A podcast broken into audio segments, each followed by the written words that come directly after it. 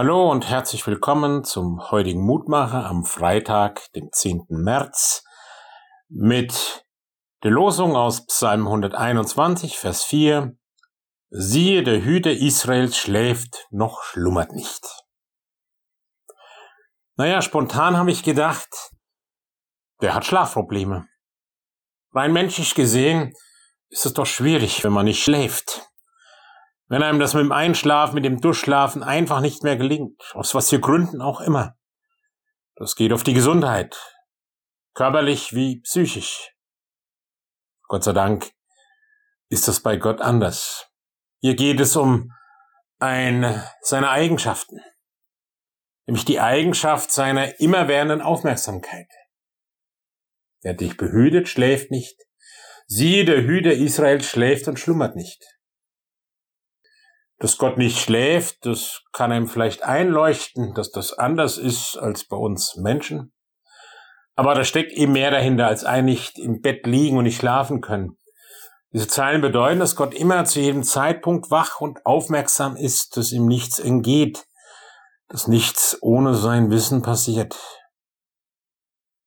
Es gab immer wieder Situationen in meinem Leben, da hatte ich das Gefühl, Gott hat da was verpasst. Da passieren Dinge, die nicht hätten sein müssen, in meinen Augen. Und Gott verpasst sie, schläft.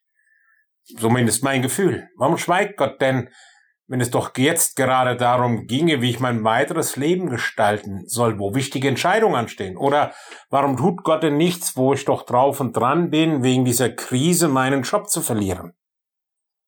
Dies oder ähnliche Gefühle kennt doch wohl jeder und jede von uns.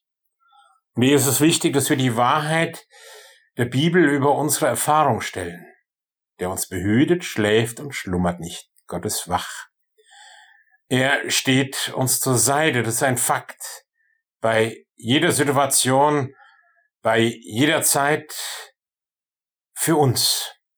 Und das ist für mich tröstlich, wenn mir vielleicht mal wieder die Fälle wegschwimmen. Gott hat mich im Blick, Gott sieht auf mich und Gott wird mir helfen auf seine Art lieber Gott im Himmel, lass mich das immer wieder neu erkennen, dass du mich nicht aus dem Blick verlierst, nicht aus den Augen verlierst, nicht um mich zu kontrollieren, sondern um aufmerksam dabei zu sein, mich zu begleiten durch deine Liebe.